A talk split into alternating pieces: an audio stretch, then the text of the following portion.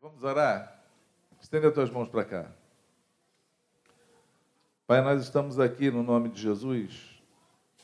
Nós queremos, Senhor, te pedir que a tua graça, o teu amor, a tua unção, Senhor, a unção do Espírito Santo esteja sobre a vida do Franco. Pai, não só nessa hora, em todo o tempo, mas agora, Senhor, no momento onde a responsabilidade de repartir conosco está com Ele, usa o teu filho da maneira que te aprouver, Senhor. Coloca a tua mão sobre ele. Traz a inspiração, Senhor, do céu. Traz a sabedoria do alto. E faz com que teu filho seja um arauto na manhã desse dia, Senhor. Seja um pregoeiro da tua verdade, Senhor. Fale segundo os teus oráculos, Senhor, e a tua palavra ela seja liberada assim como tu declarou, Senhor. Ela não voltará vazia. Ela cumprirá o propósito pelo qual ela foi enviada. Faz isso, meu Pai, em nome do Senhor Jesus. Amém.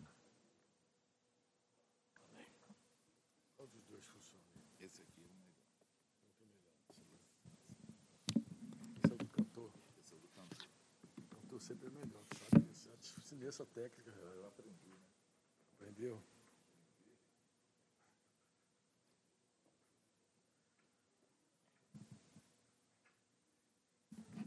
Bom dia, amados. Pai, seja com teu coração.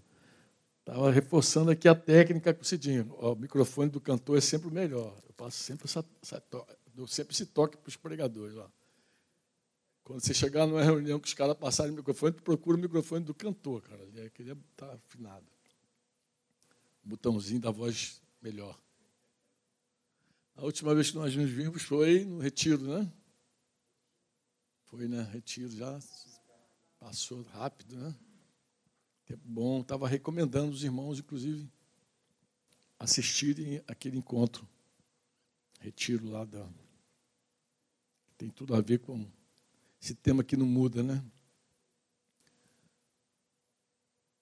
Alguém disse que, que Deus está provando os pilares do mundo.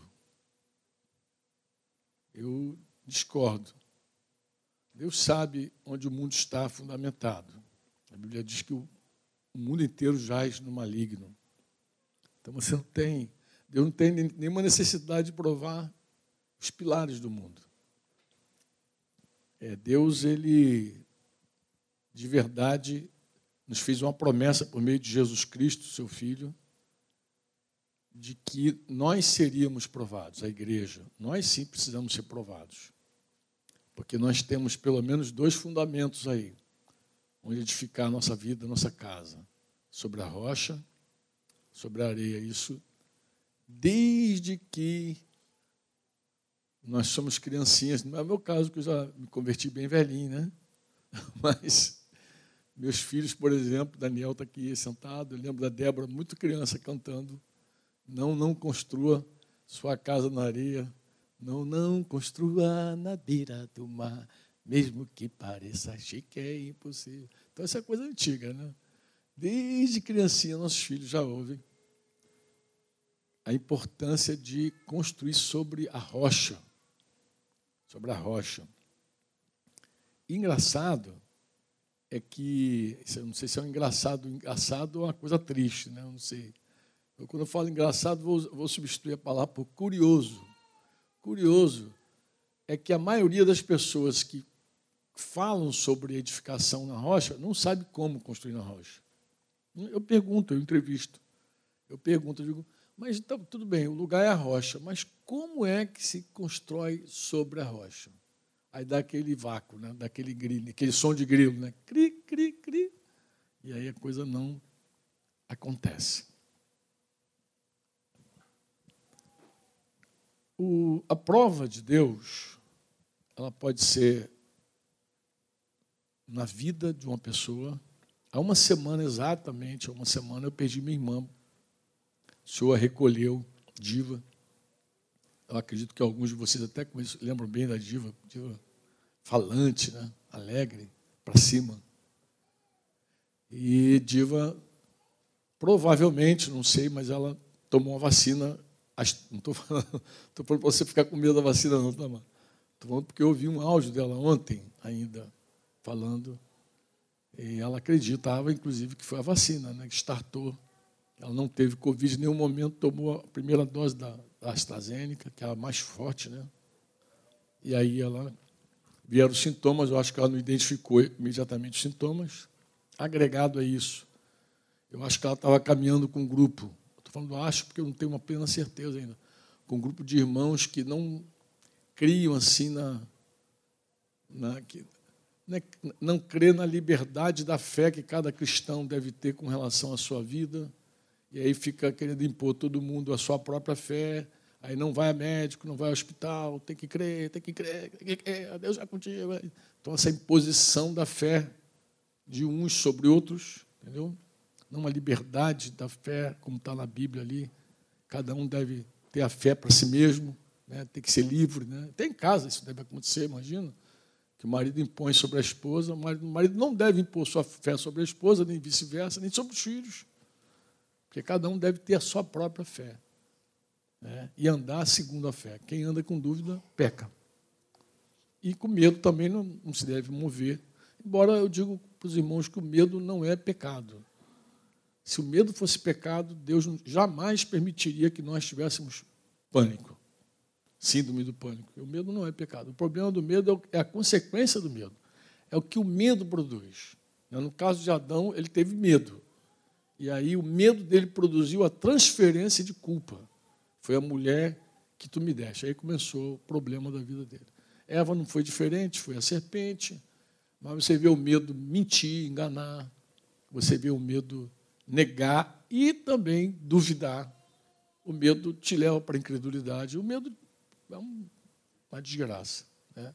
Mas todos nós, em algum momento, temos medo. Né? Medo. O medo é que nos faz, como disse Jó, se como Adão, se como Adão eu encobri meus pecados, se eu fiz como Adão, foi porque eu tive medo. Aí ele falou do desprezo das famílias, porque imagina, você está com um pecado muito sério, alguém te anima a confessar, você precisa ter a fé viva para confessar. Porque você fica pensando, vão me desprezar, vão me escorraçar, o que vai ser de mim depois que, que eu tirar a máscara? que será de mim quando eu tirar a máscara? Então, dá medo mesmo, dá medo. Então, mas o medo não é o grande problema. O que o medo vai produzir é que é o grande problema da nossa vida. Né? Então, Deus, ele, ele prova individualmente cada um de nós. Né? Eu estava falando da minha irmã para dizer que é, é, é uma coisa, às vezes, que vem para uma família, né? para uma casa. E Deus prova também uma comunidade, uma igreja local, Deus prova uma nação inteira no que diz respeito à, fé, né? à nação. Quantos os cristãos que estão ali, porque na verdade Deus visa mesmo é a igreja, isso é a verdade. O juízo, inclusive, começa pela casa de Deus, disse Pedro. Começa por nós. Né? E Pedro dizendo isso, ele vai dizer, poxa, mas o que será daqueles que não obedecem ao Evangelho? Se começa pela igreja, o que será daqueles que não obedecem ao Evangelho? Eu sei que muita gente pensa no mundo, porque o mundo está passando por um grande estresse. E claro, quando o mundo passa, nós passamos também. Né? O que, que a pandemia ela produziu o que ela está fazendo no mundo hoje. Ela, nós perdemos a nossa rotina, nossas rotinas seguras, tanto familiar, você que vai pega o teu tua condução, teu carro, vai para o teu, teu trabalho, né, secular, vai lá. E também nossos costumes aqui como igreja, né, reunião geral, reunião em casa, tal, e começa, isso mexeu muito profundamente com as nossas rotinas. Né? Escola, criança, um monte de criança ficou em casa, né? não podia ir para a escola tal. Agora, Curitiba entrou outro lockdown, acho que está entrando hoje, né? não me lembro, bandeira, bandeirou vermelho de novo. Acho que está feio em Curitiba. Gente. Estou vendo ali a Mauri Dani, conhece, está tá vermelhando o negócio lá, diz que está com 110% de inverno entrando com muita força, acho que as pessoas ficam mais enclausuradas, mais fechadas, o vírus se propaga mais intensamente. Bem, nós enfrentamos as nossas vulnerabilidades, que não é uma coisa gostosa de ver como a gente é vulnerável, como nós somos fracos. Como é que um negocinho tão pequenininho, invisível, que ninguém sabe exatamente como é que é, não vive, né? Não vive. O vírus não tem vida. O vírus ele fica viável quando ele entra na célula. E quando ele entra numa célula, aí ele faz aquela desgraça toda, abre para tudo, né?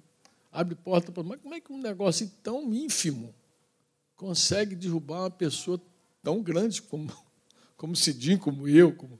Ah, eu não sou tão grande assim, né? Mas pegar uns caras assim, tipo.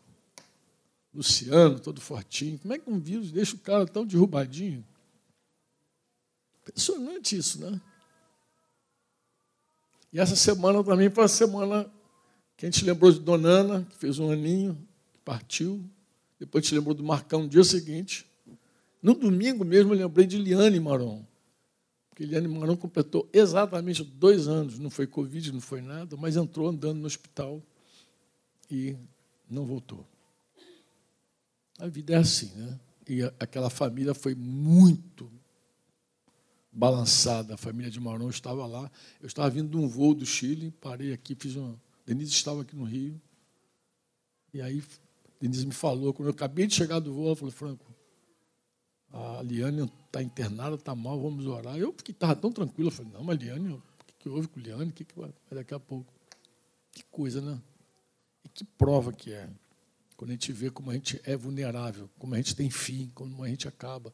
Acho que isso, de uma forma geral, está todo mundo pensando, né? no mundo todo, de ver as pessoas. Começava com uma pessoa que estava na Itália, e ela dizia como foi difícil ver aqueles caixões. Né? Eu acho que a Itália é um país bem menor que o nosso, as cidades bem mais antigas. Né? Eu acredito que a, visão do, dos cortejos fúnebres são maiores. Então, aqui talvez fique mais esparramado. Talvez numa cidade pequena do Brasil seja mais compacto, você vê mais isso. Mas é, muito complicado ficar vendo cortejo fúnebre, né, gente? Mas a Bíblia diz, curiosamente, que é melhor ir numa casa onde há luto do que numa casa onde há festa. Por quê, Franco? A Bíblia explica, porque ali você está diante da realidade de, todas as pessoas. Todas as pessoas podem ver no luto, no final das coisas, que o homem tem um fim, que ele é vulnerável. Isso nos estressa muito. Nós gostamos de festa. Nós não gostamos de pensar no fim. A gente não gosta nem de pregação que fale de morte. A gente gosta de coisa que fale de vida. Porque a morte, a doença, a fraqueza, isso tudo mexe, mostra como nós somos vulneráveis. Isso não é legal. A gente e no caso da igreja, dos pastores, dos líderes, nós ficamos assim também numa situação muito difícil, que era o quê? Vou tentar explicar para vocês. Assim, de um lado, a gente precisava de coragem, coragem, fé, coragem, para fazer o que tinha que ser feito. Então, por exemplo, eu lembro uma reunião que a gente teve lá com os pastores de Curitiba e pensamos assim, bem, se alguém com Covid nos chamar para orar, vamos ou não vamos? Porque a Bíblia diz, né, Tiago 5, se alguém enfermo, chama os presbíteros para orar. Não, nós vamos. Vamos cumprir essa palavra. Amém. Vamos cumprir com, com todo o cuidado possível, mas a gente vai cumprir a palavra. Se alguém chamar. Então a gente tinha que discernir assim. Precisamos de coragem e fé para fazer o que tem que ser feito. E prudência. Prudência, sabedoria para não fazer que não era necessário fazer. E discernimento para saber o que era necessário e o que não era necessário. Tu vê, a gente, todo dia era um negócio assim, entendeu? Todo dia tinha algo para decidir entre é necessário, não é necessário. É necessário, não é necessário. Todos os dias, todos os dias. Né? Todo, todo dia tinha algo, um desafio para todos nós. Né?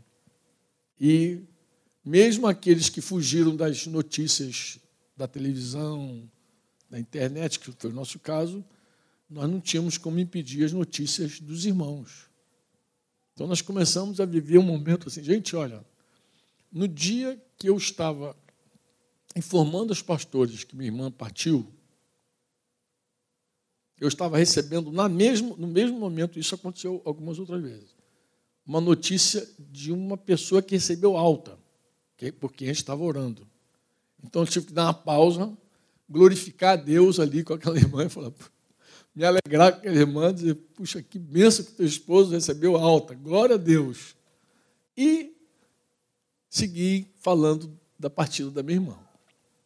Bem, ela não sabia que minha irmã tinha partido. Mas na segunda-feira ela tomou ciência de que minha irmã tinha partido. E aí me mandou uma mensagem assim muito pesada, dizendo: Puxa, Franco, eu estava ontem compartilhando a alta do meu marido e você estava se alegrando comigo. Eu falei, filha, fica tranquila, não fica pesada, não. É, essa é a vida de um pastor.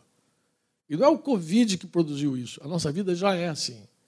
Nós nos alegramos com os que se alegram e nós choramos com aqueles que choram. Essa tensão a gente já vive. Claro, a pandemia aumentou-se muito mais.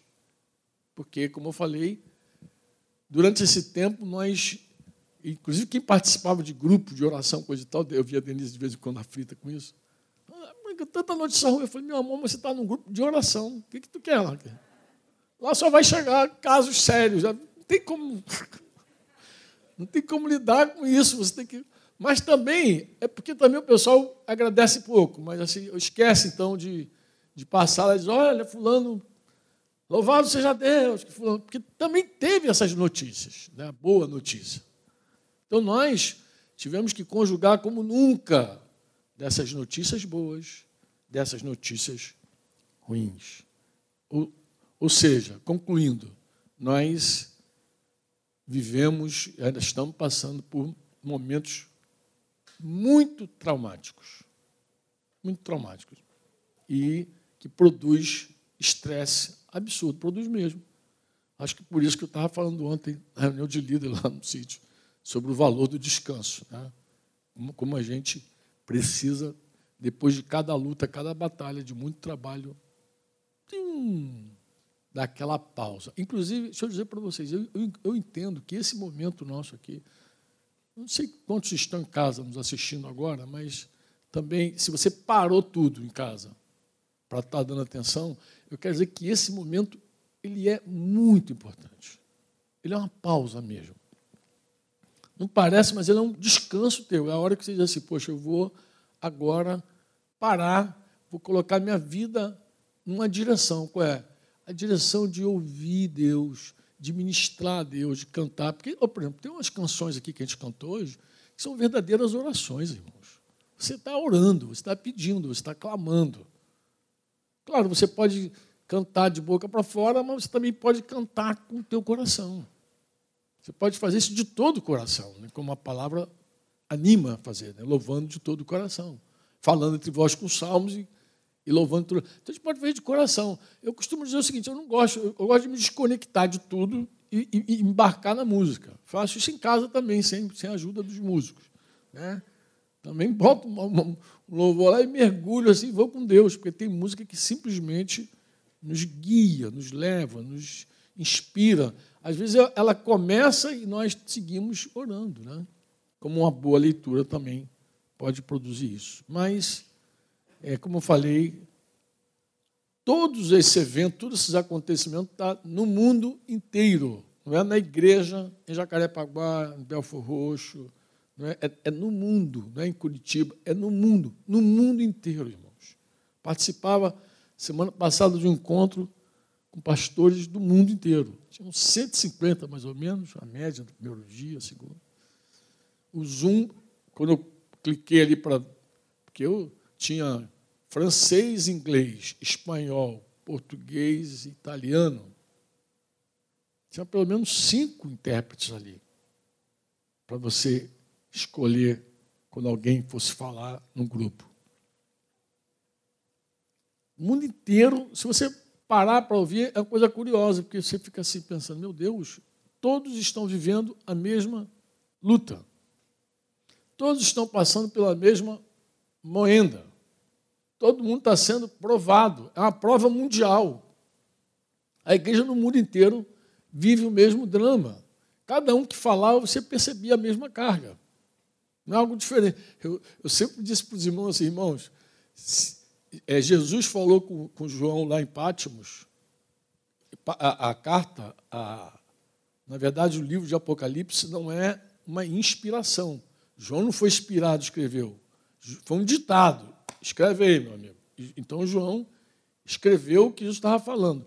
Mas Jesus manda escrever sete cartas para as igrejas que estavam lá na, na Ásia. Sete cartas. Escreve aí. Ele escreveu sete cartas. Se o carteiro saísse, levasse um tombo, embaralhasse os destinatários, ia dar uma confusão. Porque cada carta ela é muito específica no tema, é bem direto, bem objetivo. Você não pode pegar a carta de um lugar levar para o outro. Coisa. E eu costumava dizer isso para os irmãos, não dá, principalmente quem faz a obra seu local, passar em Cataguases, falar uma palavra e dizer que a palavra que está em Cataguases é a mesma de Jacarepaguá, que é a mesma de Vila Velha, que é a mesma de, de Teresópolis, que é a mesma de Brasília, que é a mesma do Chile, vou lá no Chile. Não, amados, Deus sempre tratou a igreja de forma assim, muito pessoal, local. Mas, por incrível que pareça, hoje tu pode pegar uma carta só e ler para o mundo. Eu posso pegar uma carta só e ler para o mundo inteiro. Aconteceu um fato em 2010, muito curioso, assim, é, houve um terremoto em 2010 no Chile, muito forte, numa, numa região chamada Constituição, perto de Concepción de Taquixanromo, e ali eu estava nos Estados Unidos, na verdade, quando Débora me ligou e falou: pai, teve um terremoto muito feio no Chile, com, veio com tsunami, veio, foi um estrago. E aí, quando eu voltei para o Brasil, imediatamente nós reunimos os pastores e fizemos uma coleta para levar recursos para aqueles irmãos. E comigo, encarregado, foi Fonseca. Foi muito interessante. Quando a gente chegou em Concepção, andando com o Christian lá sobre, ali na cidade, indo, indo para aquelas cidades onde havia acontecido o tsunami, de, de Teatro, Itacauano, acho que era esse o nome das cidades. Quando a gente está no caminho, a gente passou num condomínio fechado, assim, tinham dois prédios. Um derrubado e outro em pé, um do lado do outro. Imagina um condomínio com três torres, uma no chão, uma em pé. E eu falei assim, achei estranho, porque era um do lado do outro. E eu perguntei para o Cristian, estranho isso, não. No mesmo lugar, terremoto veio, um ficou em pé, outro caiu. Ele, com certeza, Franco, as autoridades irão investigar. Porque um, com certeza, foi mal construído. Vocês sabem que o país como o Chile e outros que sofrem terremotos, os caras prezam muito pela construção. Tem que ser antes-temblor, como diz o outro. Né? Tu não pode construir qualquer coisa em qualquer lugar. O negócio, os caras estudam bem para fazer. Né? Porque quando treme, não é mole, não. Estava lembrando outro dia, lá no. Estava no quintal, a gente estava lavando o carro, o Daniel estava junto. Começou a dar aquele tremorzinho assim, e tinha um irmão lá, ficou meio apertadinho entre a van e o muro. Eu falei, sai daí que vai te achatar. Que ele achou que a gente estava brincando, ele achou que a gente estava empurrando a van a gente estava lavando, ele achou que a gente estava empurrando. E o negócio começou a balançar. Assim, porque terremoto é assim, tem assim, tem assim, tem tudo que é jeito. Terremoto tem várias formas da terra se mexer, entendeu? E desse, acho que nesse dia estava assim. Então a van estava assim, quase que esmagou. para, de, para de empurrar, não tem ninguém empurrando, não. Foge daí que está tremendo. E assim, é, quando vem uma, um terremoto, prova que está sendo construído. Prova que eu achei interessante?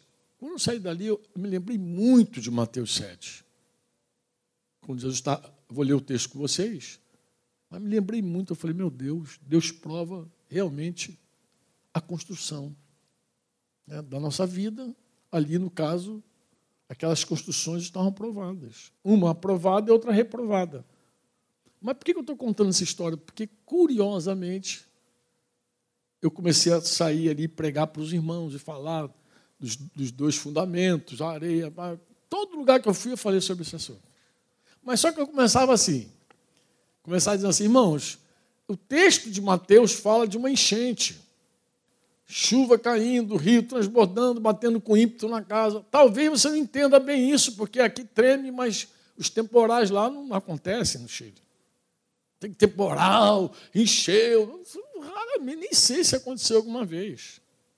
É terremoto, né? temporal. E eu disse assim, gente, lá no Brasil, esse texto de Mateus fica muito mais claro, porque a gente sabe o que é temporal, a gente sabe o que é chuva, a gente sabe o que é inundação. E falei isso, sei lá, em quantos lugares que eu fui. Mas quando eu cheguei aqui no aeroporto do Galeão, tinha caído um grande temporal. Vocês devem lembrar um que atingiu ali a região serrana, que tinha um rio, São José do Vale do Rio Preto ali, inundou. Aquela cena ficou passando em tudo que era lugar, porque tinha uma senhorinha lá embaixo, uma casinha, a, a correnteza foi arrastando a casa dela, ela com um cachorrinho, querendo escapar. Aí os caras, numa casa maior, assim, jogaram uma corda para aquela senhorinha. E aí ela ficaram, ela querendo salvar o cachorro e se salvar ao mesmo tempo, amarrar. Em suma, salvaram a velhinha, o cachorro se foi, mas a cena ficou rolando. E eu fiquei muito impactado, porque eu falei lá no Chile, cheguei aqui, vi a coisa. E, e esse ensino ficou mais forte dentro de mim ainda. Eu queria rever com vocês, porque é sábio. O que Deus falou no meu coração naquela ocasião foi o seguinte: é sábio rever o fundamento ou os fundamentos de areia antes que Deus os prove. O mais sábio para nós hoje seria o seguinte, irmãos: antes de Deus provar a nossa vida, a gente rever onde estamos construindo. Se é sobre a rocha, se é sobre a areia. Quer ler comigo? Abre tua Bíblia Mateus 7, 24 a 27. Não sei se os irmãos vão colocar aí o texto bíblico. Eu vou ler aqui uma versão, não sei se é a mesma, mas assim termina Jesus o sermão dele, chamado Sermão da Montanha. Todo aquele, todo aquele, você já sentiu que é todo aquele. Se é novo convertido, vale para você. Se você não, estou usando uma versão aqui da, daquela RA2, a mais nova. A mais nova da revista atualizada, acho que é 2017. É NAA, né? Nova Almeida atualizada, acho que é isso. Mas todo aquele não muda. Todo aquele. todo aquele, eu gosto de todo aquele, porque todo aquele deixa você pensar que esse negócio é só para pastor missionário, só para aqueles mais que doaram sua vida, mas todo aquele, Jesus é direto, é todos vocês, todo mundo que me ouve, todo mundo que me ouve está construído, é isso que ele está falando. Todo aquele que ouve as minhas palavras e faz o quê? Não precisa me fotografar e fazer um meme, não, mas vai lá. Pratica. Não estou falando disso porque os caras são perigosos. Eles fotografam, faz meme na hora, um negócio monstruoso. Pratica. Como é que se constrói na rocha? Ouvindo e praticando. Quem ouve e teoriza, quem ouve e fica, pô, que palavra boa, também está construindo, mas na areia. Em suma, na igreja só tem dois tipos de gente. O que ouve e pratica, porque todo crente ouve. E o que ouve não faz nada. O que ouve discorda, ouve diz, não, mas não é bem assim, não. Aí empurra com a barriga, que vai enrolando. Aí vai. Ouve. O que você está fazendo com a palavra que Deus está te dando? Essa é a maneira de ver o fundamento, não tem outra forma. Se alguém perguntar, Franco, como é que eu vou ver o fundamento da minha casa? Eu falei, filho, avalia o que você está fazendo com a palavra. O que, que você está fazendo com a palavra? Está ouvindo e praticando ou ouvindo e refletindo, refletindo, refletindo, refletindo, refletindo, filosofando, pensando.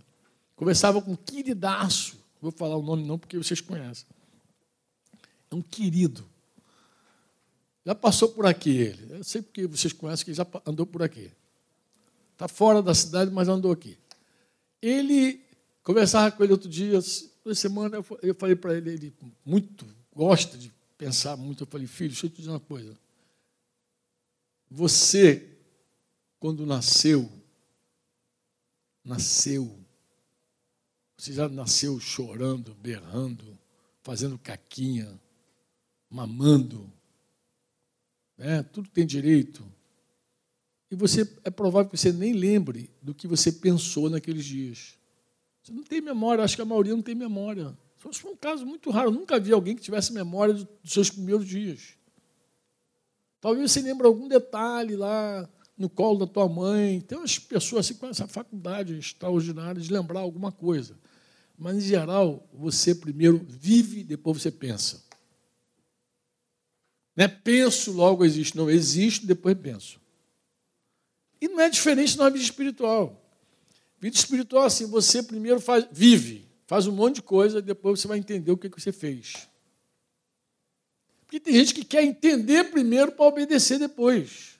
Isso é só velho que faz isso, novo não faz. Novo não faz. Novo você senta e diz assim, o cara ah, sai fazendo logo. Velhinho é que fica, deixa eu processar, deixa eu ver. Claro, eu acho que você deve processar mesmo o que não tiver na Bíblia. Mas o que está na Escritura, se alguém abriu a Escritura para você mostrou, tu vai processar o quê, velho? Se eu leio para você o que Jesus disse, o que se espera que você faça? Que fique conjecturando? Pensando quando é que vai ser? Porque esse é o drama, amados, da nossa vida. Esse é o nosso grande drama. Esse é o drama dessa hora. Esse é o drama que a igreja vive nesse tempo. Ela está sendo provada nos seus fundamentos. Está na rocha ou está na areia? Todo aquele que ouve essas minhas palavras e as pratica será comparado a um homem prudente que edificou sua casa sobre a rocha. Caiu a chuva, transbordaram os rios, sopraram os ventos, deram com ímpeto contra aquela casa e não caiu, porque for edificada sobre a rocha. Amém? E todo aquele que ouve estas minhas palavras e não as pratica em castelhano diz, não laçasse, não faz nada com a Bíblia, com a palavra, não fez nada. Tu está onde, nego? Na areia. Você está na carne ainda, você está construindo sobre tua razão, tua vontade, teus sentimentos, tuas emoções. Você não está fazendo ainda sobre o fundamento chamado Jesus. Você não está ainda, não tem discussão. Interessante quando você lê esse texto, o que você vê? Que ninguém está livre de catástrofes. Elas sobrevêm para todas as pessoas, tanto que está na areia quanto que está na rocha, vem igual, pô. Não tem distinção, né?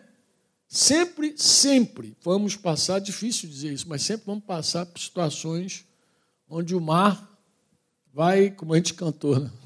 Se o mar, o mar vai transbordar, né? inunda. A terra treme, mesmo que você não tenha ido ao Chile. Porque às vezes a terra treme e você ainda não foi, não provou nunca um terremoto. Terremoto. Mas é provável que você já tenha provado um terremoto na tua vida. Tremeu tudo. A boca seca. O chão parece que está saindo do teu pé.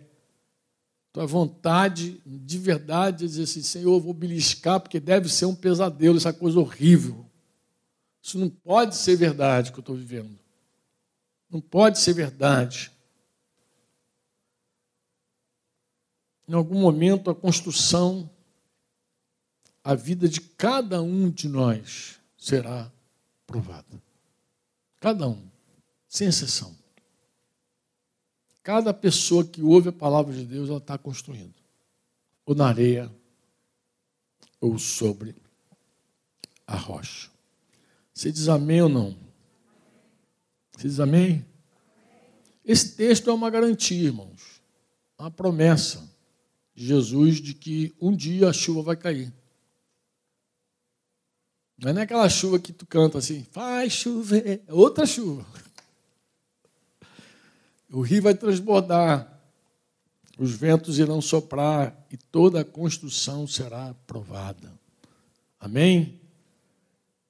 Essas, porque é isso que essas catástrofes fazem, elas provam. Elas provam. Às vezes tu pergunta, mas por que, Senhor? Olha, eu não sei, mas para que eu sei? Vai te provar. Deus tem um propósito de provar, te ajudar. Claro que Deus não espera. Eu sei que tem gente que diz assim, Deus está me provando, para me provar que eu sou um crente do Paraguai, um crente fake, sou horrível. Para dessa bobeira, para, de, para com essa coisa. Deus não quer provar nada. Deus sabe quem é você. Deus não quer provar para mostrar o quão falso você é. Não é essa a intenção de Deus. A intenção de Deus é provar para você ver onde está a tua casa. Porque ele já sabe. Ele prova para você, ele prova, é uma ajuda de Deus. É eu vou te ajudar a ver onde é que está construindo esse troço. Você pode pensar assim, Deus é, Deus é, uma, é uma serpente que está sempre esperando para me dar uma picada. Já ouvi esses papos. Gente, Deus é um pai cheio de amor que está vendo um filho construindo um troço mal feito, que vai cair da cabeça dele qualquer hora, que não é suficiente, não vai resistir uma prova, um momento difícil da vida. O que, ele faz? Ele dá uma cooperada. Eu vou cooperar contigo agora. Porque tá, você está vivendo, tá na vida ainda, dá tempo de refazer, dá tempo de recomeçar. Vou recomeçar, vai dar tempo de recomeçar. Então, se ele não socorre, a gente fica ali. Ah, mas ele socorrendo, a gente pode acordar, abrir o olho e dizer: Meu Deus, o que, é que eu estou fazendo com a minha vida? Vou recomeçar. Ontem, um irmão que eu conheço há muitos anos, depois do encontro lá, ele me chamou no cantinho, me abraçou chorando assim, desesperado, e falou: assim, Franco, eu tenho feito tanta loucura com a minha vida, joguei tudo fora, mas eu quero, desesperadamente, eu quero refazer minha vida, eu quero recomeçar. E quando alguém vai recomeçar, quer fazer a coisa do jeito certo. Ninguém pensa em recomeçar para recomeçar errado de novo. Vocês concordam comigo? Amém ou não? Dá um amém para acordar aí. Oh, aleluia. Alguém pode dizer assim, Franco, o que, que pode cooperar comigo nessa construção? O que, que pode me ajudar a fazer a coisa melhor? Eu vou te falar assim. Pega esse mesmo texto de Mateus e lê sob a perspectiva do médico amado lá, de Lucas. Olha, olha esse texto à luz do que Lucas está falando. Porque Lucas, lembra, Lucas não andou com Jesus, Lucas era discípulo com Paulo. Lucas 6, 46. De 46 a 49 é a mesma palavra sob a perspectiva de Lucas. Lucas ele fez um, um apanhado apurado de tudo que envolveu Jesus, escreveu para Teófilo e virou o livro de o evangelho que a gente conhece, Evangelho de Lucas e livro de Atos dos Apóstolos. Né? Então Lucas ele começa dizendo assim: olha só que coisa interessante, por que me chamais Senhor, Senhor e não fazeis o que eu vos mando? Parece que Jesus começa a bater no ponto principal do problema, né? Todo aquele que vem a mim e ouve as minhas palavras e as pratica, eu vos mostrarei a quem é semelhante é semelhante a um homem que edificando uma casa, acabou, abriu profunda vala. Agora ele dá uns detalhes interessantes, né? Lançou o alicerce sobre a rocha e vindo a enchente, arrojou-se o rio contra aquela casa e não pôde abalar por ter sido bem construída. Mas o que houve? Não? Mas Lucas começa essa história com uma pergunta: por que me chama o Senhor e não faz o que eu mando? Porque esse também, você sabe, que é a chave da nossa vida. Há um tempo em que Jesus é só o teu Salvador. Ah, Jesus é meu Salvador, coisa. E há um tempo que ele se torna o dono da tua vida, o Senhor da tua vida. E você consegue diferenciar crente de crente. Eu conheço crente que Jesus é só o Salvador deles. Como é que tu sabe que ele é só o Salvador? Porque ele segue no trono da vida, sentadinho. Jesus está ali fazendo tudo para ele. Jesus é quase o gênio da lâmpada. Esfrega, Jesus vem, faz. Quando Jesus não faz, ele fica chateado diz que está demorando muito, ele dá o jeitinho dele mesmo, ele faz o jeito dele, e ele está ali no centro da vida.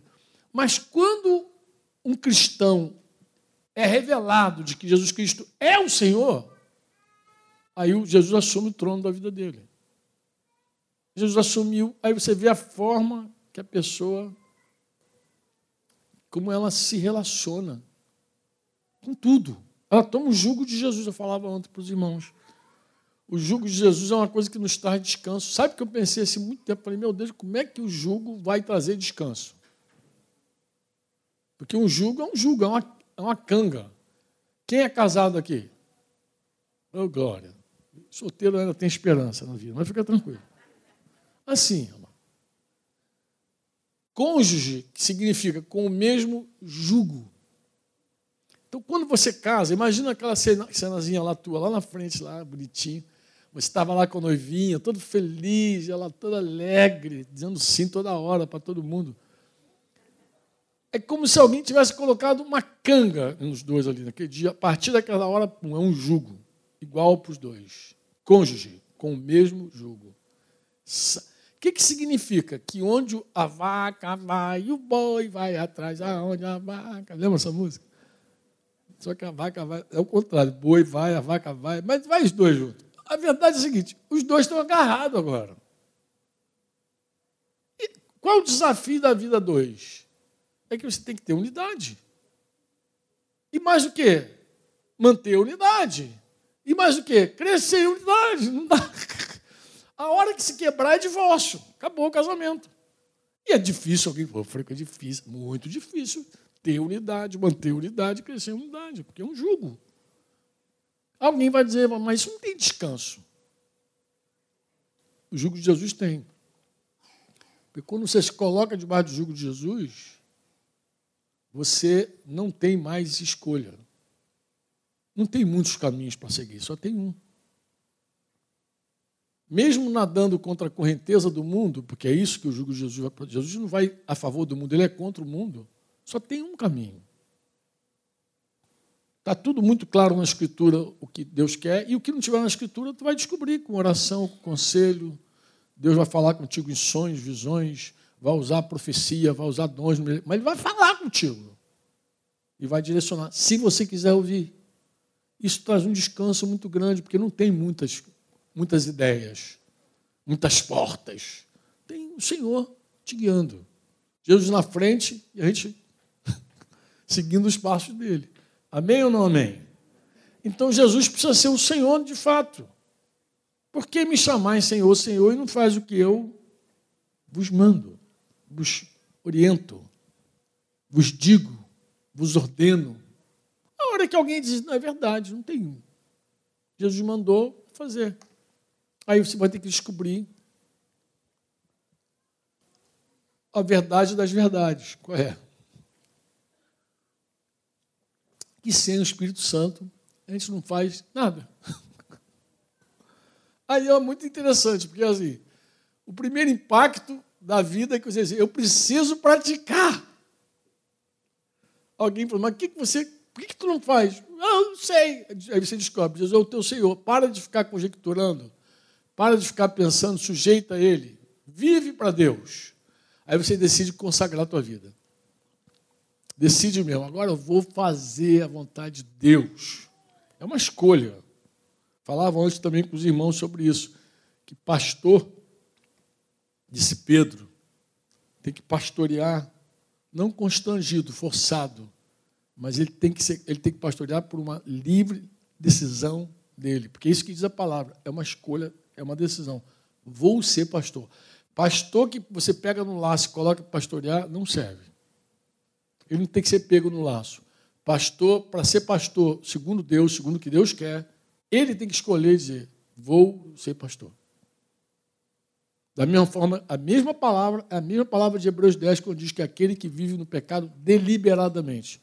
Então, quando um cristão decide pecar, ele decide pecar. Ele não peca porque o pecado é maior do que ele, porque ele está livre dessa corrente. Ele peca porque ele faz uma escolha. Vou pecar agora, vou pecar agora, e peca mesmo, acabou. E aí ultraja o Espírito da graça, profana o sangue da aliança e calca aos pés dos filhos de Deus mais uma vez. Mudei a ordem aqui, só para dar ênfase na graça. Ele deixa a graça de lado, entendeu? E vai lá e decide pecar. Da mesma forma você decide pastorear.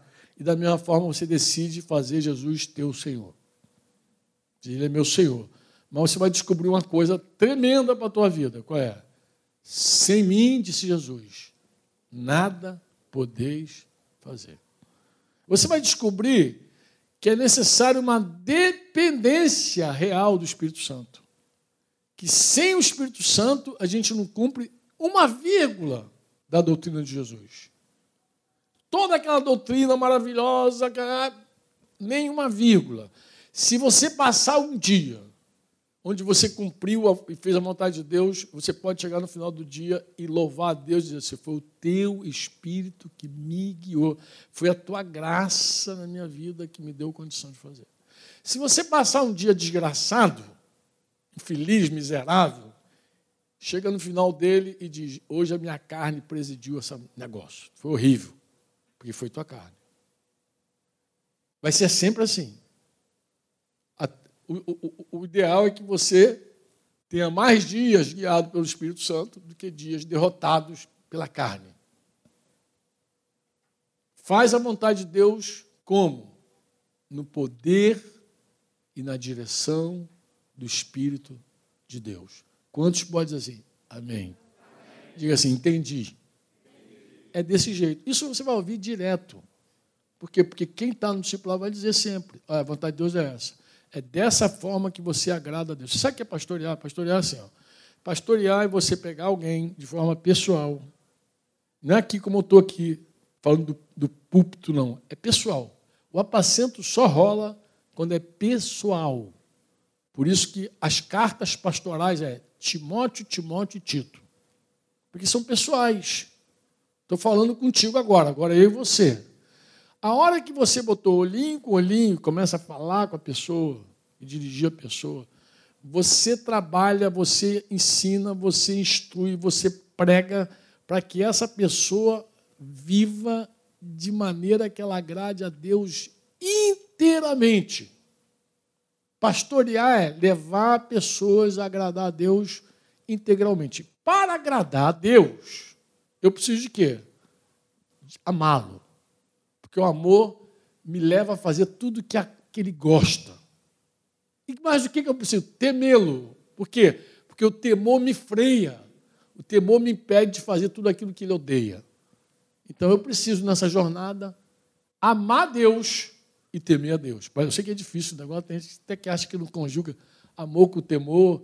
Tem gente que lê a Bíblia, pô, fui esse negócio, né? Ora diz para amar, ora ame, ora, ora teme, ora ame, ora ame e teme. O amor vai te impulsionar a fazer tudo que Deus ama. O temor vai te frear de fazer tudo que Ele odeia. Ele vai te impedir. E assim vai ser a vida. E o pastoreio é isso. Claro, quando a gente apacenta, tem umas almas penadas que não ama Deus e nem teme a Deus. É óbvio que tem. Tem os caras carnais. E isso cansa demasiadamente quem apacenta. Porque tu vê o cara não tem nem amor e nem temor. Mas a gente está aqui para cooperar. Vamos que vamos. Então fomos chamados para isso. Vamos ajudar a você amar e temer. E não vai faltar conversa, não vai faltar olho no olho, não vai faltar madrugada, não vai faltar oração por você, não vai faltar nada. Para que você faça o bem sempre. Não faça o mal. Quantos me entendem? Amém? Então, tu vê que apacentar é uma coisa simples? Simples. É simples. Você senta comigo agora, eu vou te ajudar a agradar a Deus e tudo. Simples mais, pô. Vocês estão rindo, mas é sério, cara. Simples é, é profundo, mas é simples. É porque na nossa cabeça é assim. Na nossa cabeça, tudo que é simples é raso. Mas não, é, não pode ser assim, amado. Olha para Jesus. Jesus é simples e profundo. Amém? Agradar a Deus. Pensa assim, agradar a Deus. Todo cristão, eu, eu nasci, eu existo para agradar a Deus. Vou amá-lo a ponto de fazer as coisas que agradam a Ele, que, que, que Ele ama. E vou temê-lo também, para não fazer as coisas que Ele, que vai entristecer o coração dele e que pode trazer dano para a minha vida também. Amém? Eu queria terminar esse tempo falando de uma prova coletiva. Uma prova. Eu queria falar com a igreja aqui. Eu até falei com o seguinte, eu estou com vontade de reforçar um tema. Falar de algo com a igreja que está aqui em Jacarepaguá. Com os irmãos que me suportaram lá no retiro de carnaval. Tinha mais alguns lá, mas também pode ser os irmãos que estão em Belfort hoje. Escuta o que eu tenho para te falar. Deus ele provou a igreja de forma pessoal, individual. Cada um de nós tem sido provado nessa, nessa jornada. Mas também é, é uma prova coletiva, no que diz respeito à comunidade dos discípulos. Tudo isso prova a gente. Muita gente foi provada no que diz respeito à comunidade. Então, eu estava ouvindo um pastor argentino falar, inclusive, depois desse dia, ele pegou Covid, estava internado, e me tinha até pediu para a gente orar por ele. Se chama Carlos. Carlos Mraida. Não é Miraida, não, é Mraida. E ele estava falando que os pastores na Argentina estavam enfrentando diversos desafios por conta da pandemia. Claro, aqueles desafios, suspensão lá dos, dos cultos presenciais, uso da tecnologia, redes e plataformas digitais sem preparação prévia, porque a gente teve que se virar nos 30. Até brinquei no domingo passado com o Modesto, eu tenho, eu tenho a primeira live que Modesto fez. Só eu tenho. Está guardado. Eu falei, tu se comporta, senão eu vou publicar esse negócio. Hoje ele está craque na live. A primeira, meu irmão. A primeira, ainda bem que eu gravei, cara. Eu fui tentar ajudá-lo, entendeu? Mas eu gravei. É um negócio, cara. Mas então os pastores tiveram que fazer enfrentaram o problema com oferta, problemas financeiros fortes, dificuldade de receber apoio pastoral, a manutenção de pessoal, pessoa que tinha funcionário, custo de edifícios ociosos. Alguns perderam seus prédios, a morte de, de membros de suas congregações, migração de membros de sua congregação para outras com melhor uso e abrangência virtual. E algumas igrejas, pastores responderam bem, poucas, mas a maioria responderam mal a tudo isso. E aí ele disse que uma empresa de consultoria, não sei como resolveram fazer isso, apresentou a seguinte estatística: 35% dos membros voltaram ao atendimento presencial. 32 decidiram parar de comparecer pessoalmente. 18 estão vendo várias igrejas online. Nem sair de casa, agora assistem online. E 15 já decidiram mudar de congregação.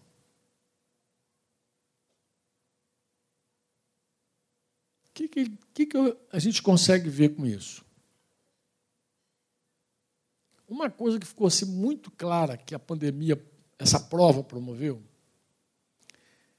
é uma coisa que entre nós a gente já fala há muito tempo, que é a diferença da instituição e da comunidade. Ficou muito mais evidente essa coisa da instituição comunidade. O que é instituição comunidade, Franco? É o vínculo que você tem com a instituição, com o prédio, com o local, e o vínculo que você tem com gente. Estou resumindo, tá, amado?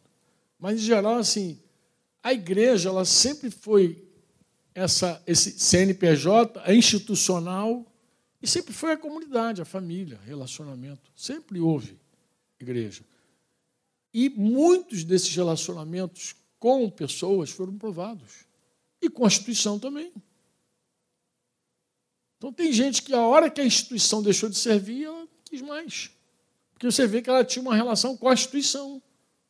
Por que, que os irmãos meteram o pé? Por que, que foram embora? Por que, que migraram para alguém que manuseava melhor a, a, a plataforma virtual?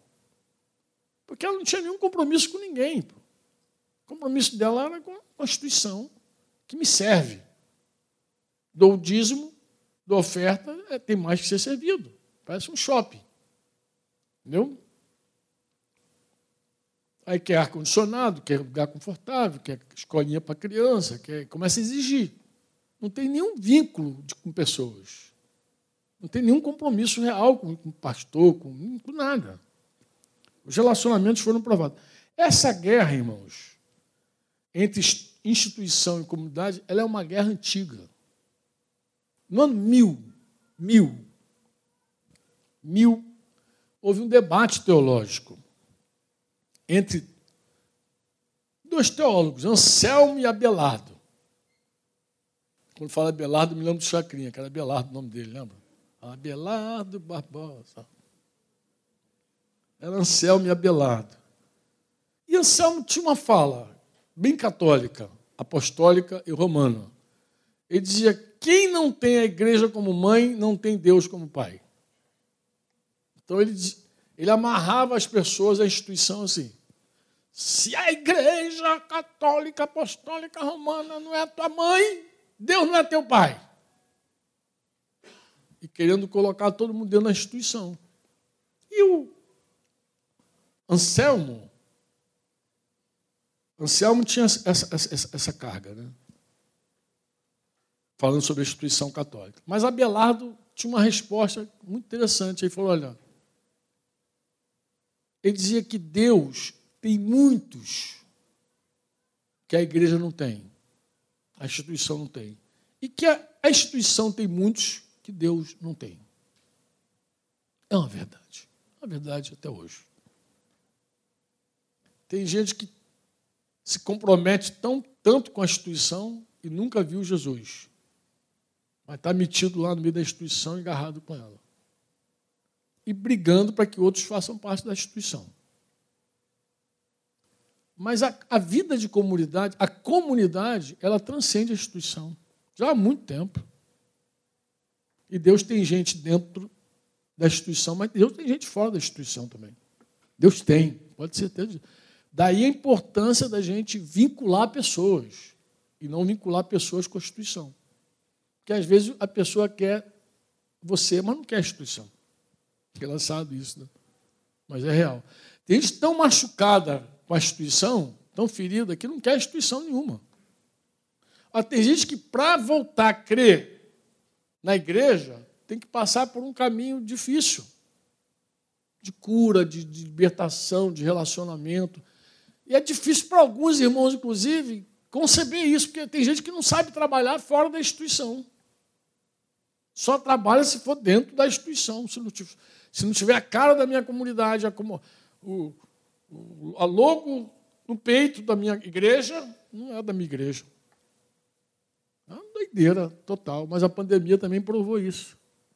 Deu uma mexida, uma chacoalhada abençoada. A gente precisa rever, foi aí que eu recomendei os irmãos, rever a nossa identidade. Você deve lembrar que eu falei isso lá. Que identidade, irmão, define nossos relacionamentos, nossas conexões, mas também define nossa missão. Então, mais do que uma instituição, a gente precisa ser uma comunidade de, de relacionamentos e missão, bem definido. E trabalhar focado mesmo. Reconhecer nossas conexões e partir para dentro no serviço, na missão. Não pode, a gente não pode esmorecer. Porque agora, mais do que nunca, a gente pode ficar assistindo tudo que está acontecendo ou a gente pode agir no meio da crise, trabalhar, separando o que tem que ser feito, que é necessário fazer e fazer mesmo, para de enrolar, e também aquilo que é prudente, a gente diz, não, agora dá uma segurada, não vai, mas separando, mas a gente precisa fazer alguma coisa, o que a gente não pode ficar é assistindo. Não pode, a gente tem que definir se a gente é discípulo de Jesus agora, ou se é membro de uma instituição.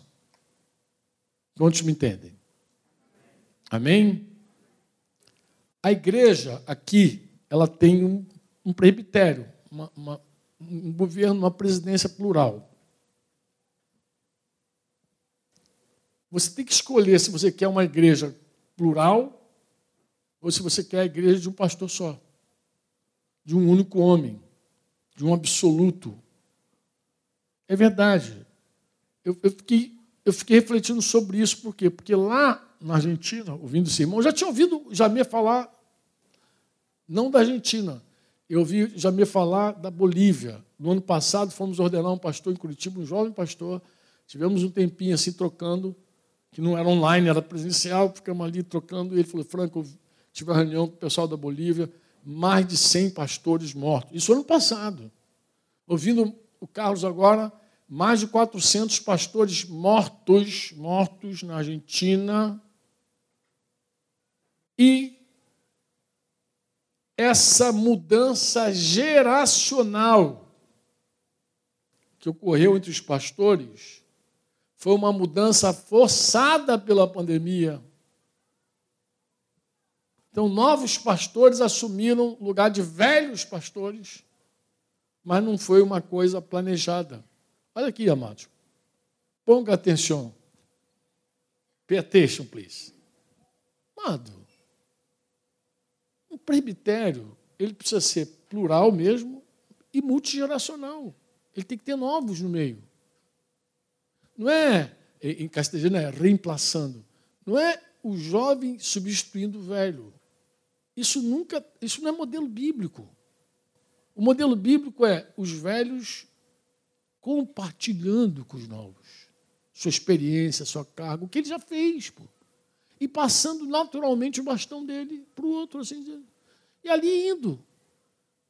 Se morre alguém, ano passado nós perdemos um presbítero chamado Marcos de Deus de Costa, que fez agora um ano exato. Dia 26, se não me engano, foi? Amado, a igreja seguiu lá, pô, tem um presbitério. Pode ter uma dificuldade aqui, mas tem um presbitério.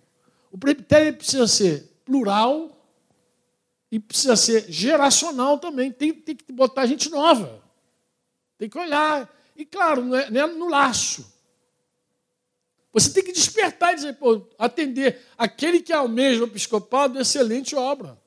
Porque é trabalho. Ninguém, não estou falando de quem busca unção, quem busca imposição de mãos, eu não estou falando de quem está buscando óleo, estou falando de quem busca responsabilidade. Quem quer fazer algo, quem quer servir a Deus, quem quer atender o chamado. Nesse sentido que eu estou falando. Porque também houve uma prova medonha. Porque, olha, tem igreja sem pastor, tem igreja sem prédio, tem igreja que botou pastor no laço lá, porque teve que substituir na marra. Aquele modelo estranho. Quantos estão me entendendo? O modelo bíblico não é um modelo de substituição, irmãos. Ele é um modelo de ministério compartilhado. Você compartilha, é uns com os outros. E tudo isso também é hora da gente decidir os pastores mais velhos têm que se reproduzir nos outros. Tem que se reproduzir. Cooperar, principalmente, capacitar novos pastores. É um desafio. Mas é para a hora. E a pandemia provou isso também. Alguém disse assim: esse modelo de um homem só já estava fadado há muito tempo. Já disse que já tinha certidão de óbito. Ouviu o cara falando. O óbito já estava assinado há muito tempo, mas agora foi sepultado há sete metros, porque o negócio veio. Brrr. Aí tem um monte de gente pensando, meu Deus, mas não preparou ninguém, meu Deus, mas só era um só, meu Deus. Aí vai. E assim, e, e, e, e terrível, é que ainda essa semana a gente estava ouvindo sobre falecimento de pastores. E não é só velhinho, vovô que estava indo embora, não, tá, irmãos? Era pastor jovem também indo embora. Mas pastor único. Eu sou um pastor jovem, único, partindo.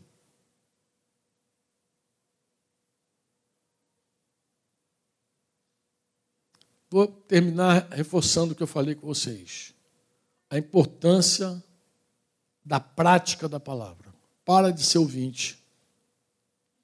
Não é hora de só. Amados, em nome de Jesus. Em nome de Jesus, porque a gente está tá no meio de uma, de uma viagem que talvez fique pior daqui para frente. A gente não sabe. Então não é hora de ficar ouvindo a palavra e não praticar. Amado, mais do que nunca, em nome de Jesus, faz. Em nome de, é um apelo que estou te fazendo, uma súplica. Vive a palavra. Mas franco, Faça Jesus o teu Senhor. Para de ficar só chamando Ele de Senhor e viva, obedeça a Ele. Não questione. E já te falei, dependa do Espírito Santo. Porque sem o Espírito Santo, ninguém faz nada. Não estou falando você, não, estou falando ninguém. Eu não faço, ninguém faz. Acordar o olhinho de manhã, Já pode falar, Espírito Santo, obrigado pela noite. Ah, papai, me envolve com o teu espírito. Eu preciso de ti, porque sem o espírito não dá. Não dá nada. Com ele, tudo é possível. Amém? Nunca foi tão fundamental, irmãos, tão fundamental buscarmos o Espírito Santo assim, por meio das orações contínuas, das súplicas, das ações de graças.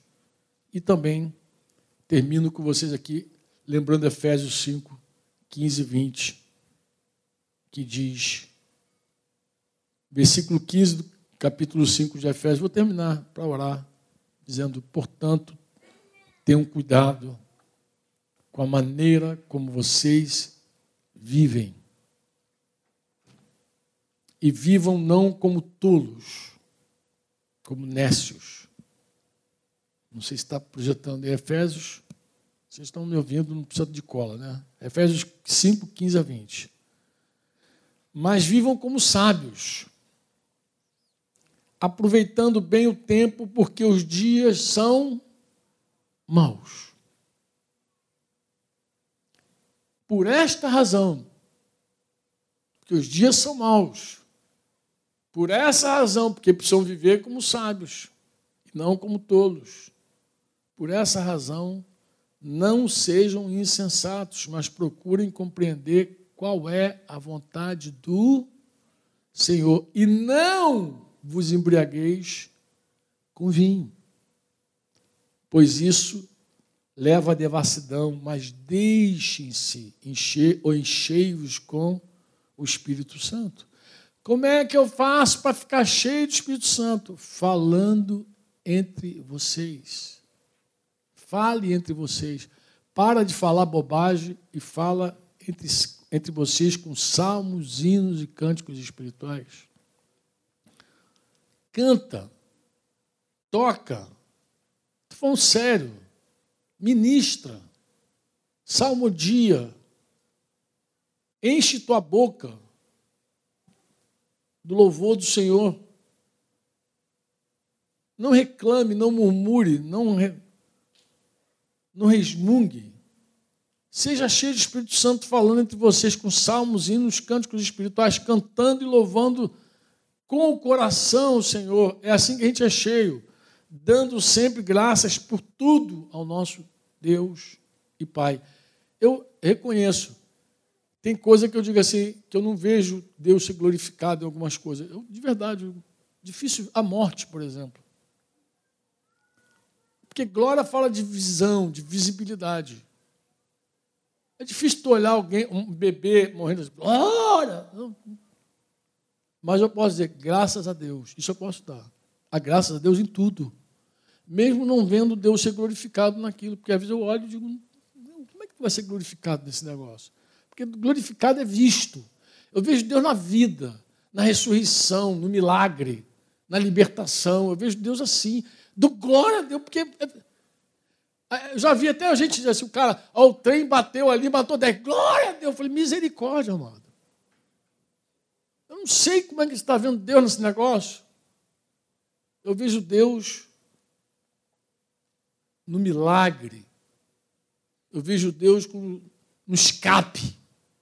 Eu dou glória a Deus, mas nada me impede de agradecer a Deus na tragédia. Nada me impede de abrir a boca e dizer, Senhor, obrigado, não entendo nada agora, mas em algum momento eu vou entender.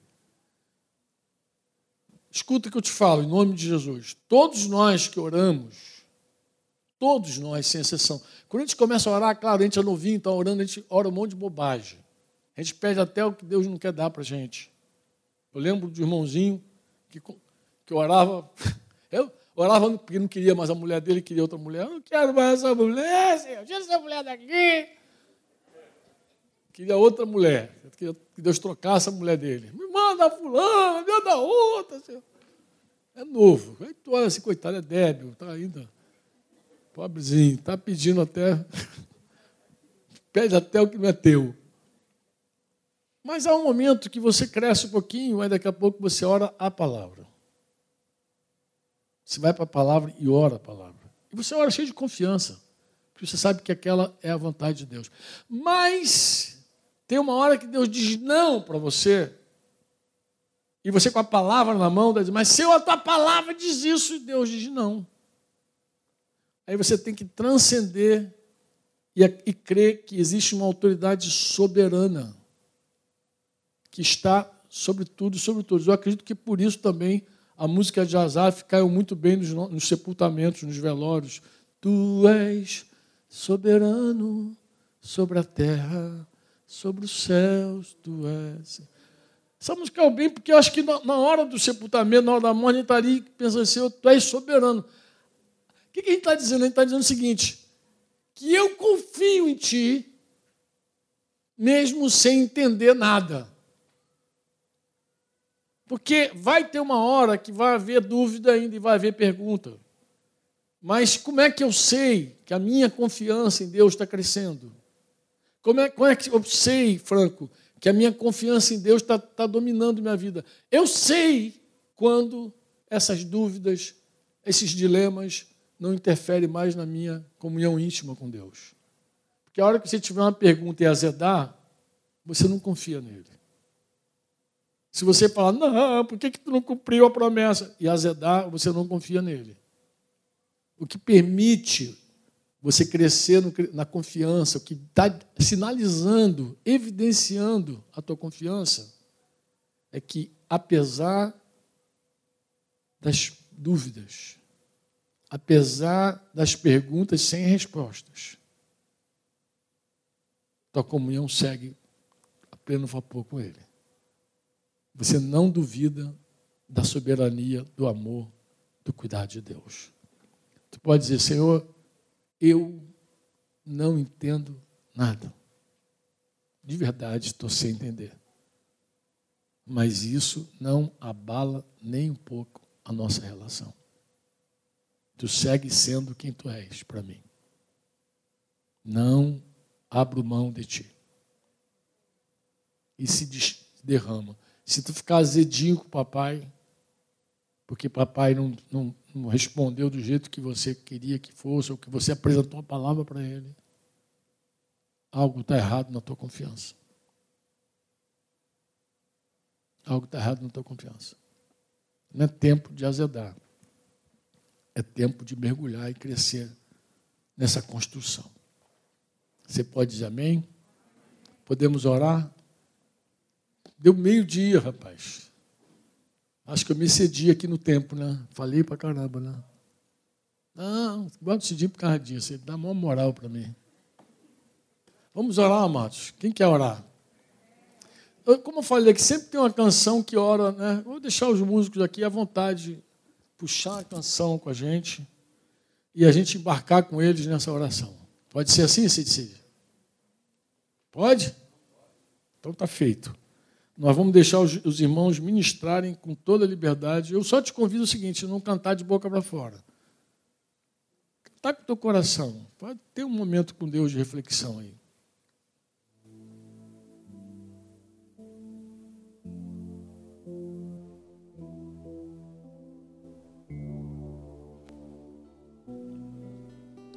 Sonda-me, Senhor e me conheces, quebranta o meu coração, transforma-me conforme a tua palavra. E enche-me até que em mim se ache só a ti e então usa-me, Senhor.